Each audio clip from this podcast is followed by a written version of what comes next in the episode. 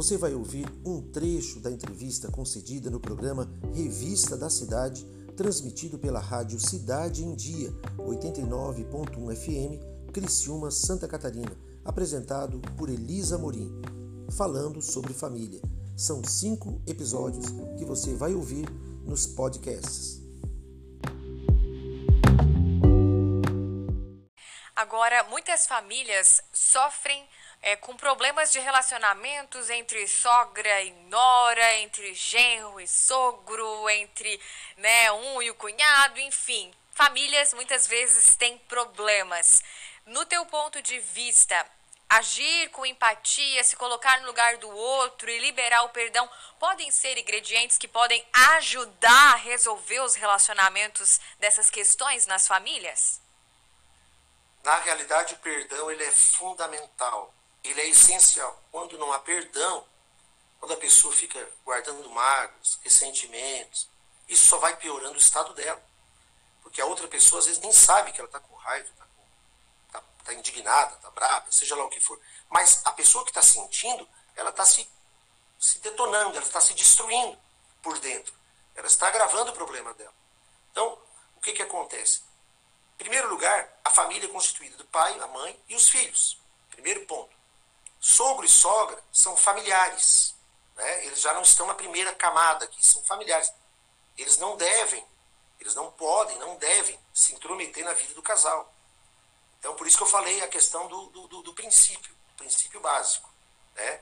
Ah, não funciona, pelo menos nós não orientamos isso, que ah, né, vai, vai morar junto com a, o sogro, com a sogra. Isso não é uma, orienta, não é uma orientação legal quando o casal se une, se torna uma só carne, tem que ter o seu canto, tem que ter o seu espaço.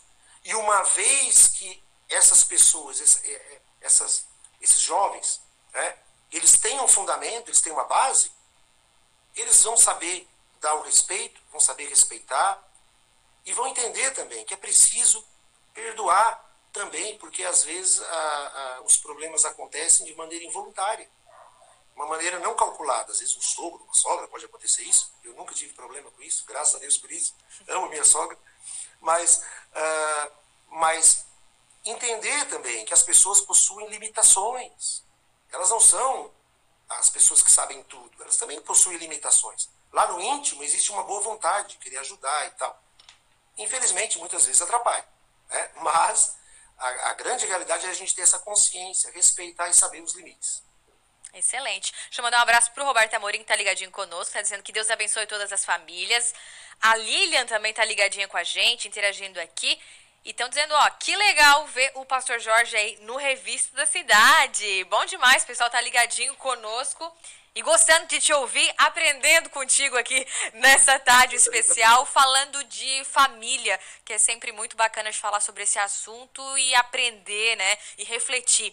Eu queria muito te agradecer por gentilmente ter aceito nosso convite para esse bate-papo especial e fica à vontade para a tua mensagem final em alusão a essa data, dia 15 de maio, Dia Internacional das Famílias. Obrigado, Elis, pela oportunidade aqui. Obrigado a todos que estão ouvindo.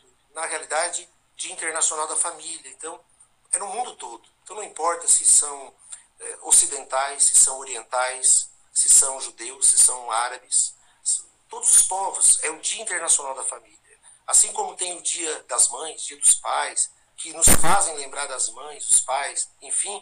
Dia da Família você reconsiderar aquilo que é importante, que é a família.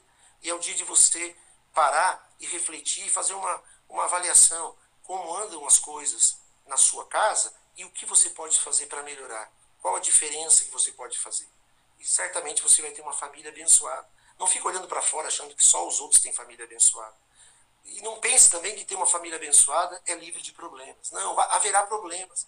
Mas o mais legal, mais legal de tudo, é saber que diante das lutas, diante das dificuldades, diante dos desafios, quando você enfrenta com perseverança, com fé, e com amor, você vence. E quando você vence, você se torna mais forte. E a tua família mais abençoada.